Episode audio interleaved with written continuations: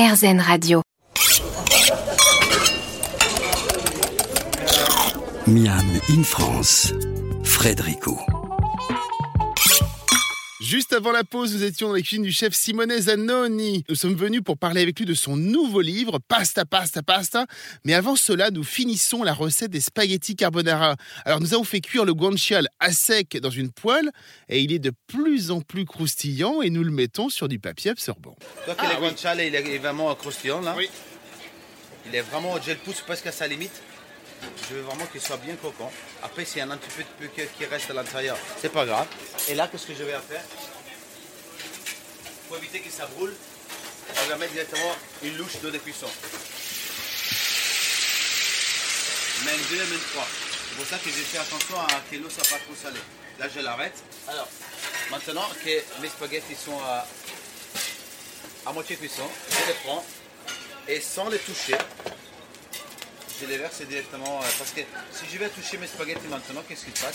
Je vais juste les casser parce qu'ils sont encore très très très durs. Donc là, vous les avez vidés dans la, Dans la le- casserole. dans la casserole qui permet, euh, qui a cuit euh, le guanciale avec un peu d'eau. Et donc, vous avez vidé donc, les spaghettis à l'intérieur. Fait. pour que ça finisse de cuire. Donc ils sont finis de cuire. Et là, je lui donne encore 4 minutes. Je sais que c'est à peu près le temps qu'ils ont besoin pour être croustillants. Les spaghettis, ils ont beaucoup d'amidon.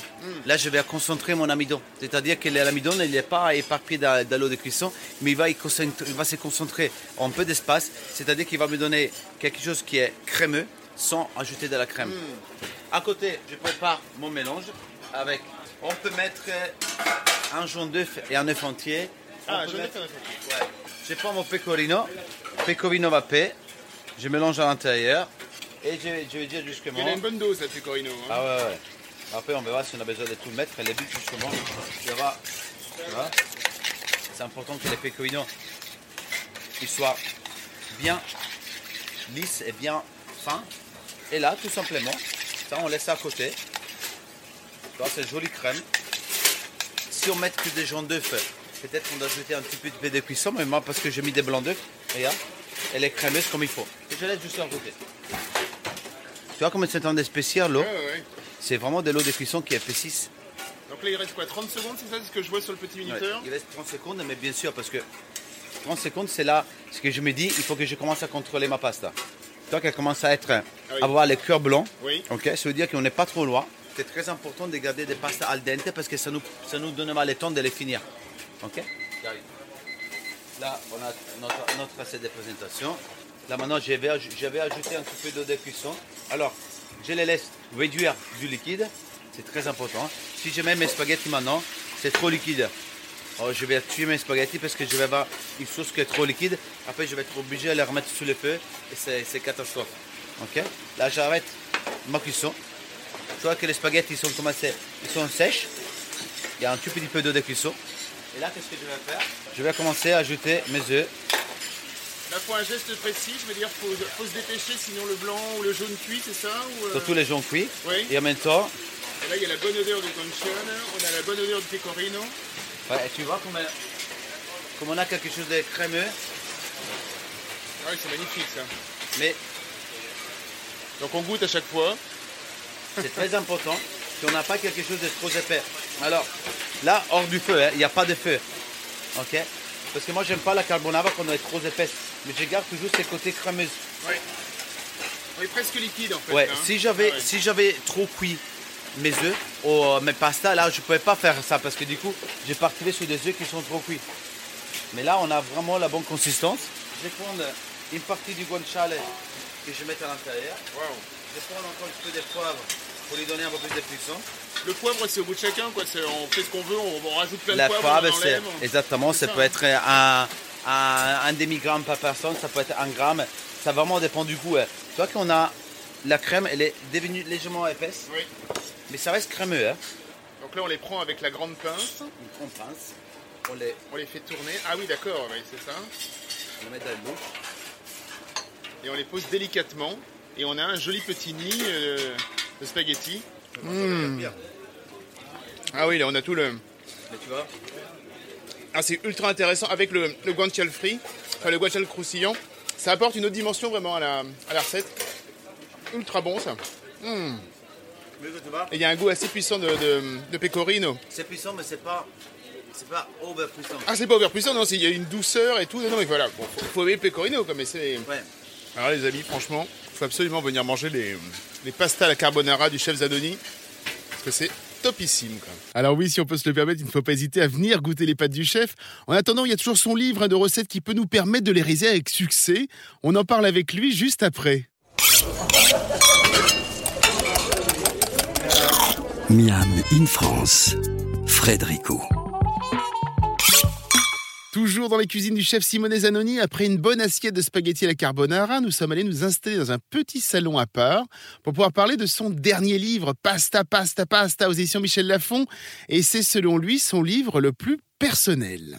On voit, je voulais vraiment mettre ma patte et je voulais être sûr vraiment que je pouvais vraiment euh, exprimer et, euh, et transmettre tout, tout mon, tout mon savoir-faire, en tout cas tous mes pensées. Et pour faire ça, il faut vraiment être im- impliqué. Et du choix du graphisme, du choix du, euh, du prix des ventes. Mais je voulais vraiment que l'éditeur puisse travailler à, à mes services pour justement euh, créer quelque chose qui m'appartenait. Donc c'est une collaboration avec le site Marmiton, c'est ça Marmiton, oui. Donc en fait, vous, êtes, vous avez fait quoi? Vous êtes parti en fait des recettes préférées des gens pour essayer de vous donner votre version ou vous leur donner des, des tips un petit peu, des facilités pour faire la recette, Bah, on a- etc., etc. On a lancé, on a lancé un appel à tout le comité Marmiton en leur disant, euh, euh, on vous invite à nous donner euh, 80 de votre recettes préférées. Moi, je vais les, je vais prendre une grosse partie, je vais les prendre, je vais les travailler et je vais les justement aller, aller les améliorer peut-être. Et, euh, c'est qu'est-ce qu'on a fait. Une partie des recettes, c'était des souhaits de, des personnes qui nous suivent, qui suivent Marmiton. euh, et euh, et l'autre partie, justement, c'est une partie de chez nous qui vient de, pour, qui vient de ma part pour aider les Français à, à simplifier cette, cette plat qui est, qui est parfois ça paraît tellement compliqué à faire, mais qui du coup c'est pas compliqué du tout parce que euh, des pâtes, c'est on a on a toujours l'impression que on, on mange de mauvaises pâtes, on fait de mauvaises cuissons et euh, mais qui est si on a juste que le, le minimum savoir-faire nécessaire, on peut faire des très très très bonnes pâtes très facilement et, et très bonnes. Et alors j'ai justement j'essaie de décrypter tout cet univers. Déjà, quel petit départ choisir On choisit des pâtes sèches, fraîches, aux œufs, sans œufs, euh, blé dur. Euh, là, déjà, il y a un univers, il y a une grosse partie du livre qui est, qui est, un- qui est dédiée justement pour expliquer aux gens qu'est-ce que c'est. Et, et après, on a. On a Ça aussi, il faut avoir le coup de main pour faire la pâte. oui, il faut voir les, il faut voir les combats, mais il faut voir aussi euh, justement de, un peu de savoir-faire. Et nous, les savoir-faire, on l'a accumulé depuis des années des années. On a essayé de l'expliquer à travers un livre. Euh, chaque recette qu'on a fait, parce qu'on a donné quand même quatre recettes des pâtes, fra- des pâtes fraîches, par exemple, quatre ou cinq. Chaque recette des pâtes fraîches qu'on a donnée, c'est, euh, elle est divisée en deux. Parce que je me suis rendu compte que beaucoup de personnes, ils n'ont pas les mêmes outils qu'ils mangent à la maison. Alors, j'ai donné des recettes euh, des pâtes fraîches qui étaient infaisables à la maison parce que la, la ménagère qui faisait la recette à la main, elle ne pouvait pas faire des recettes que moi je fais euh, full mécaniquement avec des outils. Et j'essaie de décrypter tous ces petits problèmes et toutes ces choses qui me sont parvenues en tête pour, euh, pas que les, euh, les buts, c'est que la personne puisse se dire, OK, j'ai un robot, j'ai un laminoir, je suis cette recette, j'ai deux, bras et j'ai un, un rouleau pâtisserie, je suis cette recette. Comment s'est fait le choix justement des recettes? Il y en a combien dedans en tout? Il y en a une Il y a cin- 70 Ah, recettes, il y a 70 recettes. Mhm. pures de, de recettes de pâtes. En plus de ça, on a 10 recettes de, de- pour vraiment façonner nos, nos pâtes fraîches. Et, et on a divisé tout simplement, on a fait très- trois catégories très importantes. On a fait euh, terre, mer et, euh, et végétal. D'accord. En manière que comme ça, euh, on sait exactement où mettre les pieds. Euh, si on veut tout ce que c'est terre, c'est facile, c'est les carbonara, c'est les bolognaises, c'est les, sauces au ragoût, mais c'est aussi des sauces un peu vraiment euh, astucieuses. On a beaucoup de gestes anti-gaspillage à l'intérieur. On a beaucoup de notions de justement de, des petits tips, des petits secrets, des petites astuces. Euh, la, plus frappante de toutes, c'est le, les pâqueries avec les, les poulets du dimanche sans poulet. Parce que les poulets dimanche, on le mange. Par contre, une fois qu'on a terminé de manger des- du poulet de- le dimanche, euh, qui, euh, combien de familles mangent un poulet le dimanche C'est énorme. Euh, je me suis rendu compte que les poulets, les dimanches, le poulet du dimanche, c'est les plats les plus consommés des Français le dimanche. Et les gestes, qu'est-ce qu'on fait? C'est qu'une fois qu'on a terminé de manger nos poulets, euh, les os, la peau, la carcasse, elles prennent, elles partent à la poubelle. Et c'est vraiment dommage parce que ces poulets-là, ils cachent vraiment un trésor très important. Alors, qu'est-ce qu'on a dit aux, gens? Prenez euh, le temps d'aller à décortiquer tous les morceaux, le- les os, pour aller à, à récupérer tous les petits morceaux de, des viandes qui peuvent rester collés. Une fois que vous avez fait ça, prenez même les restes des assiettes, parce que quand vous faites ça dans la famille, hein, c'est hein, c'est- c'est pas dérangeant. Prenez les, les os, prenez les morceaux des pots qui sont pas consommés, prenez la carcasse, vous la remettez à cuire avec un, un oignon brûlé pour lui donner un peu de couleur, et on va faire un petit jus de poulet qu'on va faire réduire à fond, à laquelle à la fin on va rajouter les miettes des poulets et on va cuire nos pâtes dedans. À la fin, on ajoute euh, les morceaux de poulet, un petit peu des herbes, et on a quelque chose d'exceptionnel, qui a un goût de poulet dingue. Pasta, pasta, pasta est rempli de recettes de pâtes et d'astuces. Juste après la pause musicale, on continue de parler avec le chef Simone Zanoni de ce dernier livre. Miam in France, Frédérico. Miam in France est toujours au Georges, le restaurant où officie le chef Simone Zanoni. Je ne sais pas vous, mais moi j'adore les livres de cuisine, un peu comme un livre de chevet que l'on a toujours auprès de soi, où l'on pioche de ci, de là, des recettes et autres idées. Mais il y a un point dont on oublie trop souvent de parler quand on évoque les livres de cuisine, leur photographe. Comment est-ce que vous avez travaillé aussi avec euh, Aurore Nguyen, la jeune photographe? Bah, j'aime bien la côté. euh, c'est vous qui vous, me disiez que effectivement vous aviez eu un avis sur tout? Ouais. Comment vous avez travaillé avec elle? Bah, déjà, je, je l'ai choisi. Déjà? Déjà, je l'ai choisi à travers ses photos. J'ai, j'ai, j'ai choisi son empreinte photographe parce que je voulais quelque chose de frais. Par quelque chose de. C'était un. C'est son premier livre en plus à elle. Hein? C'est son premier livre. J'ai connu beaucoup de, beaucoup de photographes. Euh, et, euh, et la chose qui m'a, qui, qui m'a, qui m'a euh, façonné euh, plus de Aurore, c'est qu'elle est gourmande. C'est-à-dire qu'elle adore quand elle part de certains plats. Moi, c'est un foodie de dingue. Je vois, je, je sens de sa voix que, euh, que parfois on, on, est, on, est- on était, on était en train de faire des photos. Et elle s'est dépêchée à faire la photo parce qu'elle avait envie de plonger sa fourchette dedans et goûter. Et c'est incroyable parce que on peut pas photographier quelque chose avec passion si on n'a pas envie de le manger. Et là, elle, vraiment, elle allait vraiment capter cette, euh, et je peux reconnaître sa passion à travers sa gourmandise. Elle a l'œil gourmand en fait. Elle a l'œil gourmand et, et parce que aussi vraiment, elle, elle passe son temps à aller à manger dans des restaurants, à se nourrir, à nourrir son esprit de tous les différents types de cuisine. Et c'est tellement important pour moi de pas avoir que quelqu'un qui est, pas juste que techniquement parfait, mais comme moi, je suis pas techniquement parfait, mais j'ai beaucoup de passion. Ok, je voulais vraiment quelqu'un qui avait à la fois la technique, mais à la fois la passion pour qu'est-ce qu'il photographiait. Alors moi j'ai trouvé qu'il manquait une recette. J'ai cherché une recette, la recette des spaghettis à la putanesca. Pourquoi il n'y a pas cette recette? J'aurais adoré avoir votre version de la putanesca. J'ai j'ai pas, malheureusement, on n'a pas pu forcément mettre toutes les recettes que j'avais envie et parce qu'on allait aussi à chercher des recettes parfois un peu atypiques, parfois un peu différentes. Comment faire un pesto de chou vert Oui. Euh, Très pratique, génial. En, en, en, en 15 minutes, on fait un pesto de dingue avec du chou noir.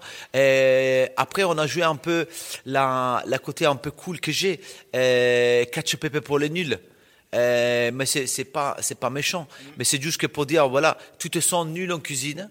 Voilà, je te fais ta version des ketchup pépé. Essaye parce qu'à mon avis tu peux y arriver. C'est et, et et et pourquoi ces titres? Parce que euh, j'entends souvent la réflexion. Oui, mais moi je suis nul en cuisine. Oui, moi je suis je suis nul.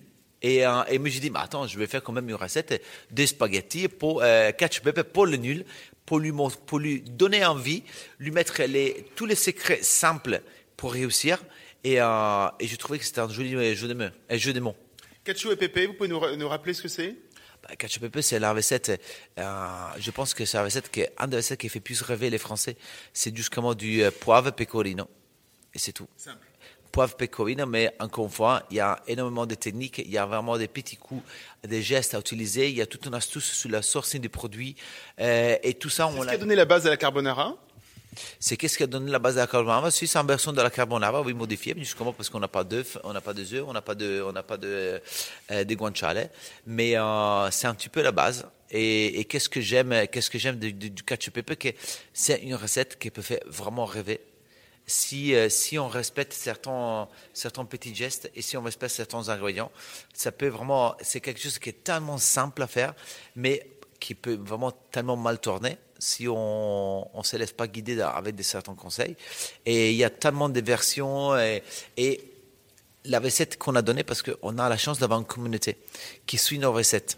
Et euh, la chose intéressante, c'est que toutes ces personnes, ils nous font un, ils nous font un retour écrit. Ah, Simone, moi, j'arrive pas à faire ça parce que ça fait des boulettes. Oh, Simone, moi. Et derrière nous, à toutes ces problématiques, on a, on a su donner une réponse. Si les pecorino, quand tu le mélanges avec les, les spaghettis et les poivres, fait des boulettes, et c'est parce que le pecorino est trop frais. Alors, les pecorino, on s'est rendu compte que si on utilise un pecorino qui parfois en commerce, il a 8 mois, 10 mois, il y a un, un contenu de, de lait, naturellement, qui est trop important. Les pecorino, il est passé sec. Et du coup, ça va faire un peu l'effet mozzarella. Ah oui, c'est. Dès qu'on le met dans la, poêle, ça commence à faire des boulettes, ils font pas. Du coup, il faut utiliser un pecorino qui a un minimum 24 mois. Parce que c'est un pecorino qui est avec qui a une concentration de gras plus importante, mais qui a beaucoup beaucoup moins de lait et Qui est plus sec. et qui est plus sec. Du coup, il va fondre tout de suite. Il va pas se faire, il va pas se transformer en boulette. Simone Zanoni est toujours en train d'évoquer une recette de pâtes. Comme il nous le disait au début de l'interview, il s'est basé sur la communauté du site Marmiton pour développer ses recettes de pâtes dans son livre. On continue d'évoquer tout cela juste après ça.